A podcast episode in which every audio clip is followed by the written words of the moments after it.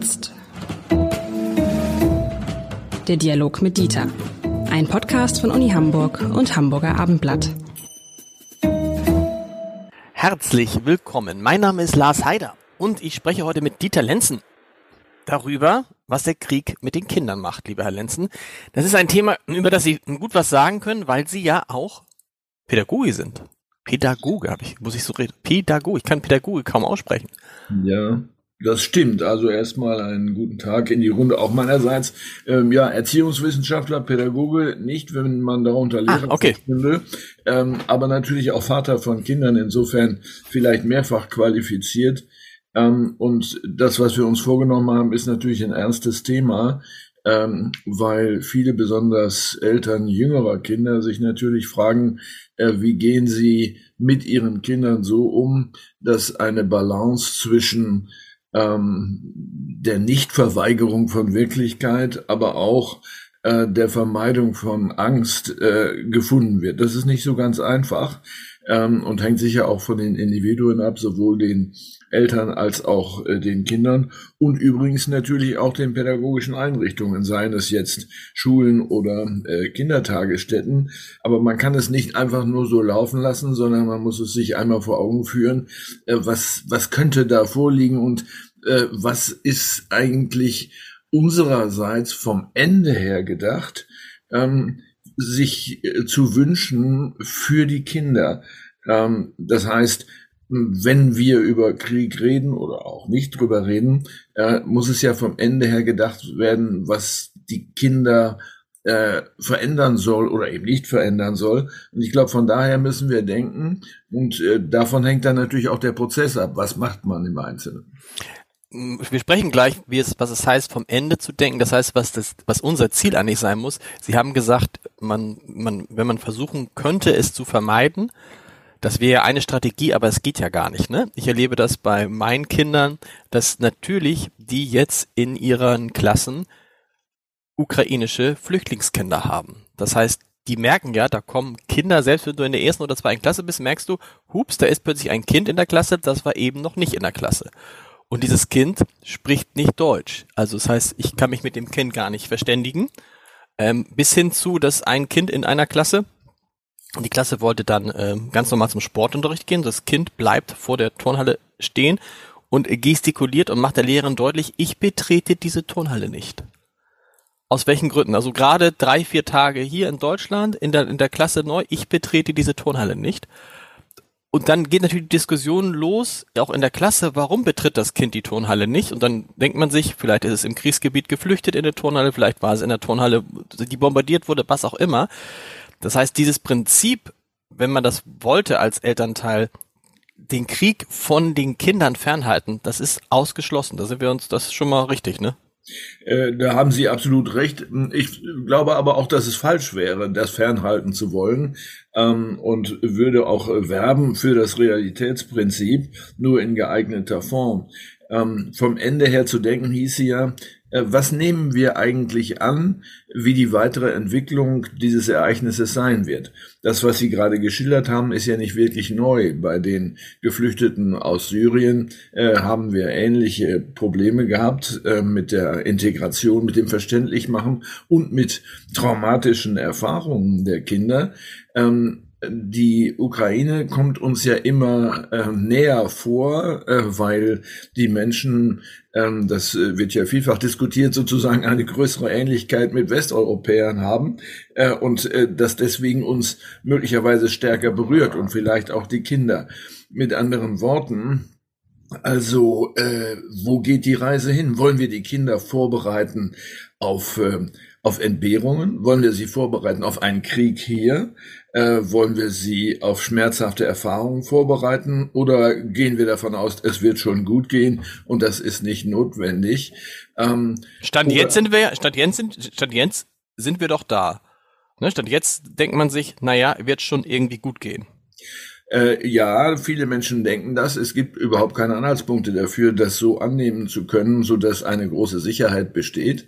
Ähm, insofern, ähm, wenn Kinder fragen, und das tun sie dann ja, äh, kann der Krieg auch hierhin kommen? Kann hier gekämpft werden? Müssen wir Angst haben? Ist es gefährlich für uns? Ähm, einfach nur abzuwehren und zu sagen, nö, nö, wird schon gut gehen, wird nicht reichen. Das glauben Kinder auch nicht, sondern ähm, vor allen Dingen dann, wenn die Kinder oder auch äh, wenn die Eltern oder auch Lehrer äh, verdeutlichen, dass sie eigentlich selber Angst haben, ähm, dann äh, spüren Kinder das viel eher noch als möglicherweise Erwachsene. Aber was also, sagen Sie? Die Fragen sind, das sind ja genau die Fragen, die Kinder stellen. Ähm, ne? Also muss, äh, muss Papa dann auch in den Krieg zum Beispiel, könnte so eine Frage sein. Oder eine Frage, äh, die mir neulich gestellt wurde von einem meiner Kinder. Papa, was ist eigentlich eine Atombombe? Ja, so. vielleicht arbeiten wir die beiden Fragen ab. Das ist ja ein schönes Beispiel. Ja. Äh, ob Papa auch in den Krieg muss, lässt sich ja vor dem Hintergrund dessen, was im Augenblick der Fall ist, beantworten. Die Antwort heißt nein. Ja. Äh, wir haben keine Wehrpflicht, wir haben also auch keine Reservearmee, auf die man einfach so zurückgreifen könnte. Zumindest gehören die meisten Väter nicht dazu. Ähm, so, das ist das eine. Das mag beruhigend sein. Es ist aber nur die halbe Wahrheit. Im Falle einer Generalmobilmachung würde ja nachgebildet äh, werden müssen, nach ausgebildet werden müssen, so dass eben doch das eintritt, was in der Ukraine jetzt auch der Fall ist. Also äh, es ist extrem unwahrscheinlich, äh, aber je näher wir bei der Wahrheit bleiben, desto besser ist es. Atombombe ist natürlich etwas anderes. Ähm, wir erleben ja in dem öffentlichen Diskurs unter Erwachsenen selbst äh, viel Unfug bei diesem Thema. Alle haben dann immer Hiroshima vor Augen und sagen, ach so ist das. Ähm, darum geht es ja gar nicht, sondern es geht um den Einsatz eines anderen Typs von Waffen, der größere Sprengkraft hat äh, und äh, längere Folgen äh, über Jahrtausende nach sich zieht. Auch das kann man erklären, ähm, worum es sich handelt, aber auch gleichzeitig erklären, warum es extrem unwahrscheinlich mhm. ist, dass das eintritt, weil es nämlich alle trifft, auch die, die das Ding werfen. Also äh, insofern nochmal, Realitätsprinzip, glaube ich, ist das Beste, äh, nah an die Wahrheit ohne Angst zu machen, aber auch über die eigenen Ängste durchaus sprechen. Aber, und das ist dann das Entscheidende, ähm, das Gefühl vermitteln können, dass wir gemeinsam in der Familie, mit der Familie, äh, mit den Nachbarn, also mit den Menschen, die einem nahestehen, ähm, wenn so etwas kommt, das auch bewältigen können. Wir stehen zusammen, wir helfen einander ähm, und äh, dann ist schon äh, viel gewonnen. Also in dieser Richtung Zuversicht zu verbreiten, die aber auch realistisch ist. Aber die einfachste Variante ist doch immer zu antworten auf dem Kenntnisstand, den man jetzt hat. Also, ich meine, das ist ja auch die Frage, ist ja, was, was mich immer so ein bisschen nervt, ist, was alles sein könnte. Ja, es gibt ja ganz, ganz viele Sachen, die sein könnten. Also, ne, wenn man jetzt davon spricht, dass es nur um taktische Atombomben gibt, dann ist es ja, geht, dann wäre es ja auch die, die, die nur, nur, nur ein Teil der Wahrheit. Theoretisch gibt es auch andere Atombomben und theoretisch könnte auch Wladimir Putin andere Atombomben einsetzen, aber das steht im Moment nicht zur Debatte. Also ist doch richtig zu sagen, also ja, wenn die Frage ist, Papa, was ist eine Atombombe? Dann kann man das ja erklären, das ist eine oder Mama, was ist eine Atombombe, kann man sagen, das ist eine Bombe, die verheerende, verheerende Folgen hat, eine starke Bombe, die große Schäden äh, anrichtet, ähm, die viele Menschen töten und gesundheitlich äh, äh, schädigen könnte. So, Punkt. Und dann erzählt man aber, ja, aber diese, der, diese Bombe ist bisher in der Geschichte der Menschheit nur zweimal eingesetzt worden. Also dieser Typ Bombe, dieser Typ Bombe ist nur zweimal eingesetzt worden. Und es ist sehr unwahrscheinlich, dass er nochmal eingesetzt wird. Ich glaube, so ist es so, so ist ja bei allen anderen Fragen. Ne? Die Frage ist irgendwie, kommt der Krieg zu, kommt, kann der Krieg zu uns kommen? Dann ist natürlich die, da kann man natürlich nicht sagen nein, weil theoretisch kann er zu uns kommen. Aber de facto ist es doch so, aktuell sieht es eher nicht danach aus.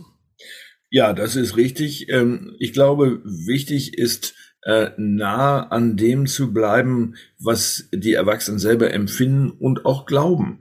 Äh, Nochmal, äh, wenn ich selbst Angst hätte und nicht mehr schlafen könnte, dass morgen der Krieg hierher kommt, dann ist das für die Kinder natürlich problematisch. Dann muss man sich aber auch selber damit auseinandersetzen, ob das eine realistische Vorstellung ist oder ob nicht eigene ähm, Überängstlichkeit vorliegt. Ich glaube, was für Kinder wichtig ist, ist etwas, was man vielleicht als Verhaltenssicherheit der Erwachsenen bezeichnen kann. Kinder erwarten, um sich gut zu fühlen, um sich sicher zu fühlen, auch Verhaltenssicherheit der Erwachsenen äh, und nicht ähm, Unsicherheit oder Unklarheit, Unwissen. Das äh, sind wir ihnen schuldig, das zu geben und vor allen Dingen natürlich auch die Schule ähm, dass sie sich auch damit sachlich auseinandersetzt, denn äh, Kinder erwarten natürlich von Lehrer, Lehrerin, äh, dass sie ein äh, Urteil oder ein Wissen haben, an dem sie partizipieren können. Nun tun wir ja so, als ob Kinder alle gleich alt sind. Das ist nicht der Fall. Wir müssen da nun also auch nochmal differenzieren zwischen Kindergartenkindern, Grundschulkindern auf der einen Seite oder Halberwachsenen aus der Sekundarstufe 2. Das sind natürlich verschiedene Sachverhalte. Aber würden Sie empfehlen, über den Krieg, egal in welcher Altersstufe, egal auf welcher Klassenstufe zu sprechen? In der jeweils kindgerechten Form? Unbedingt. Ähm, die Kinder kommen ja mit der Frage oder mit dem, was sie gehört haben, in den Schulzusammenhang. Sie reden mit ihren Klassenmitgliedern darüber, äh, was äh, möglicherweise kommt. Nicht ununterbrochen, aber auf jeden Fall ist das ein Thema.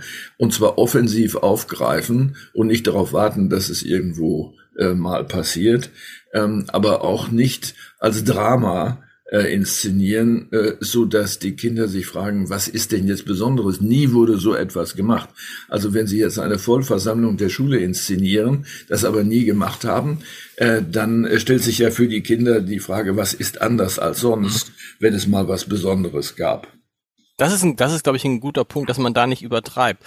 Was mir auffällt, und das hat auch mit den Kindern dann natürlich zu tun ist, wir befinden uns jetzt in Tag, ich weiß gar nicht, ich habe irgendwann aufgehört zu zählen, aber der Krieg dauert an und man merkt selber, dass man abstumpft ist das falsche Wort, aber dass er die Themen nicht mehr so beherrscht. Mir ist es aufgefallen, als dann plötzlich in den Talkshows ähm, ähm, es nicht mehr nur um den Krieg ging, sondern auch plötzlich mal wieder um die Wahl in Nordrhein-Westfalen oder um Jens Spahn oder um was auch immer. Ähm, wie, wie kommt das eigentlich? Ist es es ist ein Gewöhnungseffekt. Es ist dieses, dass die Psyche uns irgendwann, dass unser Körper uns irgendwann selbst vor diesen schweren Gedanken schützt und wir aufhören, uns ständig damit zu beschäftigen? Also unser Körper macht ja nicht das Fernsehprogramm. Ähm, Nein, das also stimmt. Mit anderen Worten, dahinter stecken Medienleute wie Sie, in diesem Fall Zeitungen, äh, die sich der Logik des Aufmerksamkeitsverhaltens unterwerfen müssen. Äh, wenn man Zeitungen verkaufen will oder Einschaltquoten haben will, muss man sicherstellen, dass äh, die Abwechslungserwartung so erfüllt wird, dass die Menschen bei dem Medium bleiben. Das äh, muss ich mhm. niemandem sagen wie Ihnen, das ist klar. Also mit anderen Worten, das ist ein Ding daran. Das zweite ist natürlich, Akzente zu setzen. Sie haben die Wahl in Nordrhein-Westfalen erwähnt. Die ist ja nicht ganz unwesentlich. Möglicherweise sogar für dieses Thema, wenn das durchschlagen würde, etwa auf die Bundesebene. Ähm, das andere ist die Frage des Rezeptors, also dessen, der oder die sieht oder liest. Äh, warum, äh, ne, Sie haben gesprochen von stumpfen Menschen ab. Warum ist das der Fall, wenn es denn der Fall ist?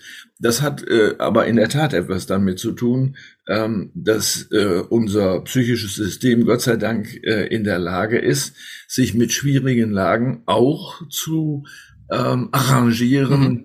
äh, indem äh, Routinen herausgebildet werden, indem Erwartungen äh, nicht Schrecken äh, bei sich tragen, äh, sondern äh, nur dann eine neue Tra Traumatisierung befürchtet werden kann, wenn wirklich was dramatisch Neues passieren würde. Also nehmen wir an, der Atomwaffeneinsatz äh, in der Ukraine, das würde wieder so einen Schritt bedeuten. Ähm, nach einer gewissen Zeit, und das hat mit der Ukraine gar nichts zu tun, das haben wir bei anderen Kriegen ja auch, sind die Bilder immer dieselben. Zum Teil mhm. sind sie in der Tat auch dieselben. Äh, das heißt, zerstörte Häuser, ähm, trauernde Menschen äh, und äh, Ratlosigkeit. So, ähm, das ist dann auch keine neue Information mehr, so schrecklich sich das anhört. Ähm, und die Menschen schalten ab. Und das ist auch ein Risiko.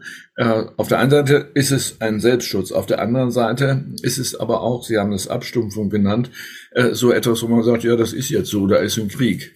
Das darf natürlich nicht passieren. Interessanterweise habe ich bei den Kindern beobachtet, dass die diese Ausschläge, die, die, die wir Erwachsenen haben, nicht haben. Also die waren am Anfang nicht so völlig alarmiert und alarmistisch wie wir Ältere. Und die sind aber jetzt auch nicht so völlig raus aus der ganzen Sache, sondern es war irgendwie so eine gleichbleibende Entwicklung. Also sie haben den, den Schrecken des Krieges nicht so wahrgenommen wie wir. Sie haben natürlich dann Fragen gestellt, aber sie gehen da ganz viel normaler miteinander um. Ich rede jetzt allerdings vor allen Dingen von Kindern, die ich äh, jetzt kenne, eher so im, im, im, im Grundschulalter. Warum ist das so? Ähm, ich glaube, dass es ähm, auch hier bei den jungen Menschen äh, so etwas wie ein äh, Schutzmechanismus gibt, äh, der nicht jeden Schrecken sozusagen gleich durchschlagen lässt, weil das Kind ja damit überhaupt nicht äh, agieren kann. Es mhm. ist für das Kind ja viel ähm, eine, eine starke Ohnmachtserfahrung äh, angesichts solcher Bilder oder Ereignisse. Ähm, ich denke, das spielt eine Rolle und Sie beobachten Ihre Erwachsenenumgebung natürlich sehr genau, um beurteilen zu können, äh, wie dramatisch ist das? Es gibt ein interessantes Untersuchungsergebnis, das hat jetzt der Bayerische Rundfunk gemacht. Das ist jetzt keine große wissenschaftliche Untersuchung, aber sie haben Jugendliche zwischen 11 und 17 Jahren befragt, zweimal hintereinander mit Abstand von zwei Wochen, ähm, wo sie sich eigentlich informieren über den Ukraine-Krieg und alles, was damit zusammenhängt. Und das Überraschende äh, daran ist, äh, dass äh, die Eltern innerhalb von 14 Tagen mit großem Abstand die Informations Quelle Nummer eins geworden sind, hm. was sie vorher überhaupt nicht waren. Vorher war es das Internet. Das spielt überhaupt keine Rolle mehr in dem Maße, wie es das in anderen Themen tut.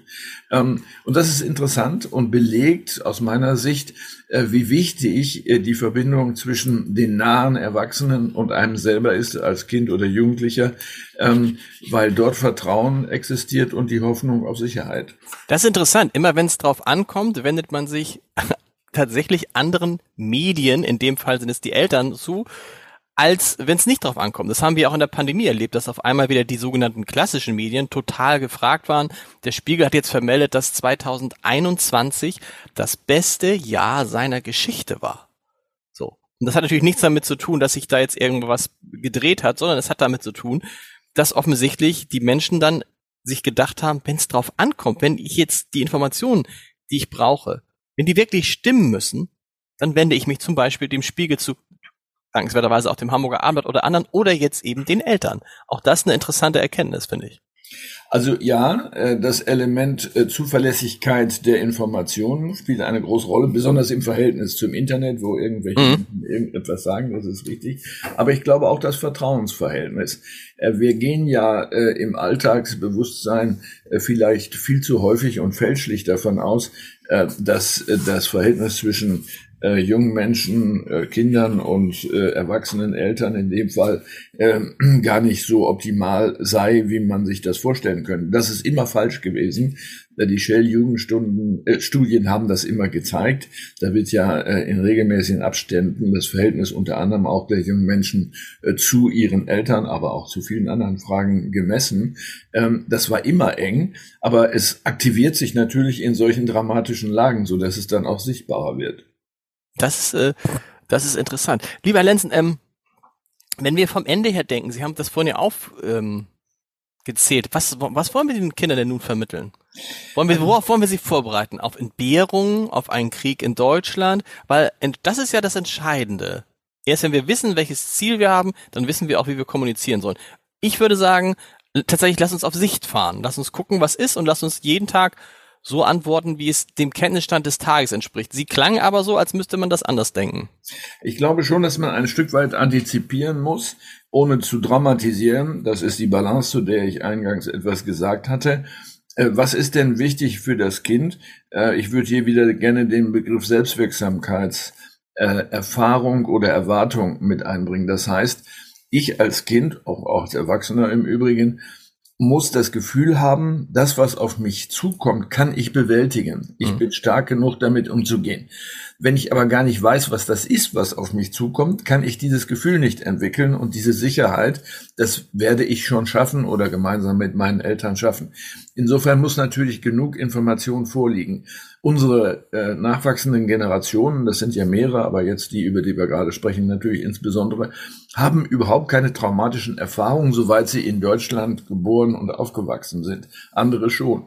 Und hier ähm, ist es natürlich auch eine Chance, äh, geflohene Kinder, ähm, nicht nur jetzt aus der Ukraine, mit einzubinden, damit diejenigen, die sozusagen in der Sicherheit äh, von Frieden und äh, Freiheit aufgewachsen sind, sehen, das ist nicht selbstverständlich. Mhm. Ähm, und es kann uns theoretisch auch ereilen, aber wir können es bewältigen. Es gibt immer etwas oder einen oder eine oder viele, die als Hilfe bereitstehen. Und nochmal, wie eingangs gesagt, das Gefühl, zusammen werden wir das bewältigen. Und wir sehen das ja in der Ukraine auch als ein interessantes Phänomen des sich, ab, sich, sich Wehrens gegen den Angriff. Ähm, gemeinsam werden wir das bewältigen, ist eine wichtige Erwartung und Erfahrung. Vielen Dank. Wir hören uns nächste Woche wieder. Bis ja. dahin.